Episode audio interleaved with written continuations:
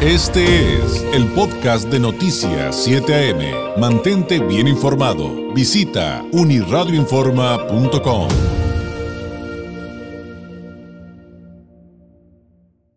Le agradezco enormemente que nos tome la llamada Brenda Flores, ella es investigadora de análisis económico en México. ¿Cómo vamos? Maestra en políticas públicas, licenciada en economía, ha participado en programas de gobernabilidad de recursos extractivos de la Universidad de Calgary y también en el, Instituto Tecnológico y de Estudios Superiores de Monterrey.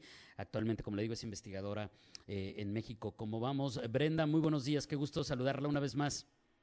Hola David, muy buenos días, igualmente. Pues, ¿qué nos puede decir del semáforo económico nacional? Eh, finalmente han salido eh, ya, este, digamos, eh, cifras definitorias de lo que vivimos hasta julio, por lo menos. agosto todavía parcial. pero, pues, ¿cómo nos fue?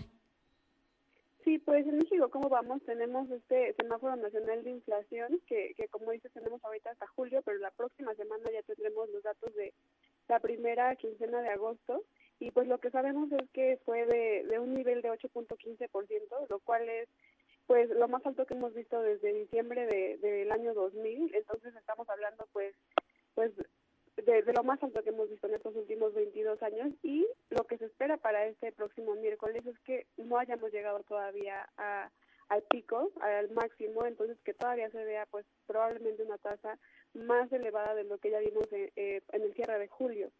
Y pues, eh, como ya todos pues podemos sentir, es realmente preocupante este problema de la inflación, es pues básicamente el, el tema de este año, el gran problema, eh, uno de los grandes problemas de, la economía este año, no solo en nuestro país, pero pues lo estamos viendo.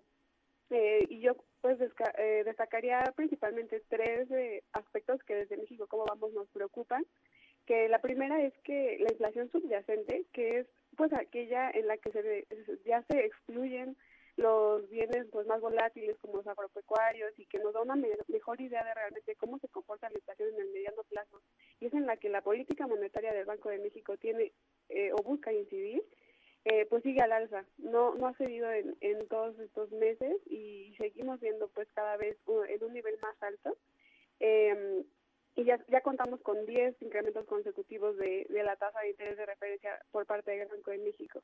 Entonces, eh, esa es nuestra principal, eh, una de nuestras principales preocupaciones, así como los precios de los alimentos, que pues ya sabemos que aparte de, de todas las eh, interrupciones que se dieron por la pandemia, pues también el conflicto en Ucrania está teniendo efectos eh, pues muy marcados en los efectos de fertilizantes y pues en los alimentos, ¿no? En consecuencia, entonces Estamos viendo, por ejemplo, que los alimentos y bebidas no alcohólicas en julio eh, tuvieron un, incremento anual de 14.15%. Entonces, estamos hablando de tasas todavía mucho mayores de la inflación general, que ya de por sí es alta, pero ya cuando hablamos específicamente de alimentos, pues esta es mucho mayor y pues ya al, pensar que, que pues hay hogares de de nuestro país que obviamente la mayor parte de su ingreso se va en, en alimentos, en la canasta básica alimentaria, pues entonces ahí también nos damos cuenta de, otro problema, ¿no? Y ese sería que pues la inflación es altamente regresiva, afecta más a, las personas con menos ingresos y eso pues es un aspecto a, tener en cuenta en estos tiempos en los que hablamos de alta inflación, ¿no? Sí, sin duda es súper importante entender esa parte de, que cuando se pierde el poder adquisitivo y, ya estamos hablando de, de, los alimentos básicos, los más afectados efectivamente son los que menos tienen. Y, y, en, en, este semáforo hay evidentemente muchos, mm, mm, eh, muchos temas, muchas variables que se analizan y, y, algunas parecieran a lo mejor no tan eh, graves, no sé qué calificativo ponerles, Brenda, eh, como, la del crecimiento económico, pero cuando lo comparamos con el asunto de cuál era la expectativa o cuál hubiera sido el ideal para, para eh, lograr, si no este, algo más positivo, por lo menos el equilibrio, pues es cuando creo que podemos entender que la cosa, eh, pues efectivamente va, va mal, ¿no? Claro que sí, también comparar que venimos de, de una caída pues muy abrupta en la pandemia. En, eh, en 2020 el, el PIB cayó más de 8%, entonces ya ahorita estamos hablando de que todavía seguimos, en, a pesar del crecimiento que se ha dado en los últimos trimestres, que, que ya al parecer se reactivó porque estuvo muy estancado en el segundo trimestre del año pasado, pues aún así seguimos por debajo de donde estábamos en el nivel pre-pandemia. Y ya cuando pensamos en el PIB per cápita, o sea, cuánto nos toca a cada quien, porque pues la población ha seguido aumentando, pues ya también nos damos idea de otro problema, que, que es que vamos a tardar todavía más en recuperar ese nivel de PIB per cápita. Este, y así, como, como dices, en general tenemos diferentes semáforos económicos que van monitoreando diferentes indicadores de la actividad económica. Eh, en la próxima semana será también muy importante porque tendremos justamente la actualización ya con los datos revisados de, del crecimiento económico para el segundo trimestre eh, de este año. Y también eh, mañana el Coneval va a publicar la, la, la pobreza laboral, que es otro de nuestros indicadores también que monitoreamos y, y pues ya por lo menos sí sabemos que, que más del 38% de la población se encuentra en, situación de pobreza laboral. Eso quiere decir que no tienen los ingresos suficientes para adquirir la canasta básica alimentaria para todos los miembros del hogar.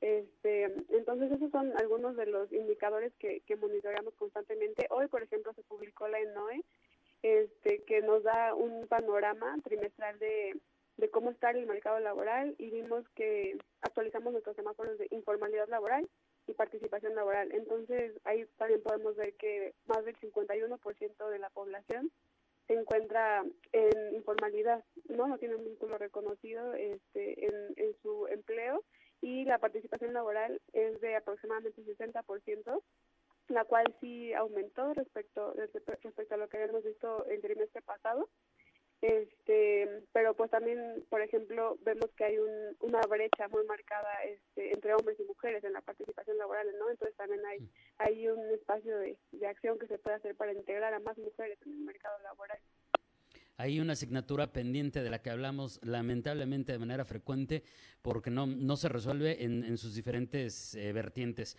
ni, ni, ni, la parte de la oportunidad, ni la equidad salarial, ni muchas otras cosas que vendrían a, a cuenta. Pero, eh, Brenda, estamos platicando esta mañana con Brenda Flores, investigadora de análisis económico en México, ¿cómo vamos? Eh, al, al, ¿Alguna información que nos pudiera compartir de, de los semáforos estatales en cuanto al caso de Baja California, que sabemos que, que pues sí, en, varios de los aspectos, no en todos, también tenemos asuntos este, que están en rojo, pero, pero en términos generales, pues sí, los baja californianos, por diferentes razones, podemos considerarnos que en ciertos aspectos, pues estamos en una situación un poquito más privilegiada o menos peor, como me dijeran algunos. Sí, sobre todo, por ejemplo, hablábamos de, de pobreza laboral y pues ahí este es, de los de los estados con la parte la pobreza laboral más baja de, en el país lo cual lo cual es pues, muy positivo. Ahí este nuestro semáforo está en verde justamente en en Baja California. Y porque aparte tuvo un importante eh, una, una importante caída que lo cual es positivo desde desde el cierre del año pasado con el primer trimestre de este año. Y ya justamente mañana vamos a actualizar de si realmente siguieron con esa trayectoria a la base en la pobreza laboral en el segundo trimestre del año, pero por lo menos sí sabemos que pues es de los estados con una menor tasa de, participación, digo, de, pobreza laboral.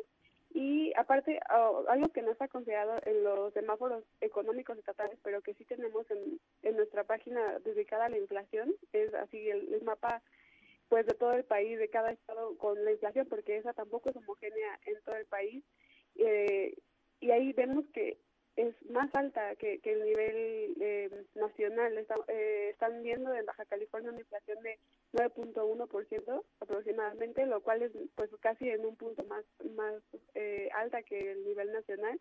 Entonces también nos habla de que hay, eh, eh, pues también hay cosas nacionales, aparte de, de, todo lo importado de la inflación, pues también hay aspectos nacionales que, que se puede este pues trabajar no eh, más allá de, del paquete que se presentó eh, para atacar la inflación que sí es realmente importante mandar una señal de que se va a hacer algo contra la inflación pero también creo que es importante ver pues estas medidas que, que vean problemas más estructurales no como como lo puede ser la, la, el vínculo del crimen organizado uh -huh, con, claro. con el sistema alimentario de nuestro país o el posible poder de mercado que tengan diferentes empresas para poner costos, precios más altos que, sus, que los costos que realmente lo reflejarían y, de, y aparte de que también hay diferentes pues, patrones de consumo y costos en las industrias dependiendo de los territorios, ¿no? Mientras más fácil es eh, pues la conectividad, mientras pues por ejemplo diferentes usos de electricidad y demás, pero pues aún así eh, pues sí hay medidas que se pueden hacer sobre todo pues, claro. desde el nivel local hasta el nivel federal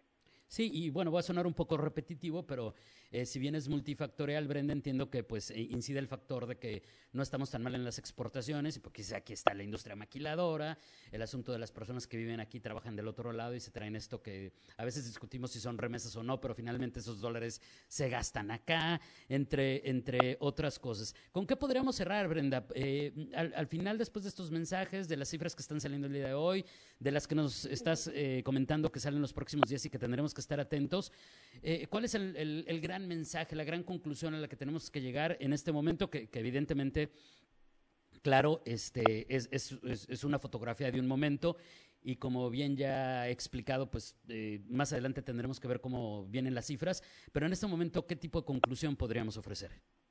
Sí, pues creo que, que principalmente hemos visto, sobre todo vimos todo el año pasado, que se dejó prácticamente a la inercia la recuperación económica de la pandemia, no más que hubiera medidas mm, pues agresivas como lo requería un proceso eh, pues de recesión o crisis que, nos hizo atravesar la pandemia pues no hemos visto como esa em, eh, pues pues medidas más eh, más, agresivas para para reactivar la economía y evitar que más personas caigan, por ejemplo, en situación de pobreza.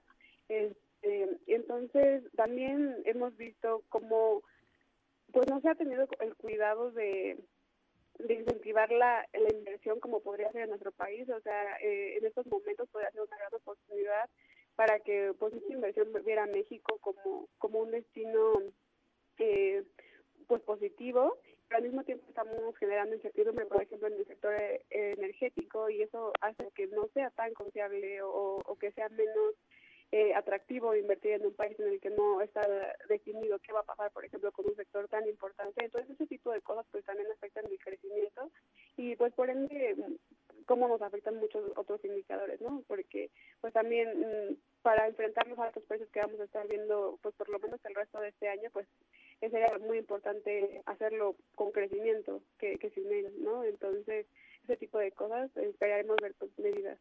Claro. Brenda, antes de despedirnos, si, si nos comparte, por favor, eh, pues eh, alguna o algunas formas a través de las cuales quienes nos ven, nos escuchan esta mañana, pueden conocer más de México, cómo vamos, de los reportes, de estos semáforos que, comparte, que, además este, no solamente están nacionales, también hay cifras estatales desglosadas eh, que serán de mucha utilidad para, para muchos. Yo les recomendaría a quienes nos gobiernan que las revisen, porque sirven también para definir políticas públicas, que es parte creo que del mensaje que hay sobre la mesa. ¿Cómo los pueden encontrar? Claro que sí, muchísimas gracias. Pues toda nuestra información está en nuestra página web mexicocomobamos.mx. Eh, actualmente tenemos un micrositio dedicado a la inflación que van a ver ahí en, el landing de nuestra página y también todas nuestras actualizaciones, por ejemplo, lo que se actualizó hoy y lo que se va a actualizar mañana, lo van a poder ver eh, desde el primer momento en nuestras redes sociales, arroba México, ¿cómo vamos? Brenda, muchísimas gracias. Un abrazo a la distancia. Muy buenos días. Muchas gracias a ustedes. Es Brenda Flores, investigadora de análisis económico en México. ¿Cómo vamos? Este fue el podcast de Noticias 7am. Mantente bien informado. Visita unirradioinforma.com.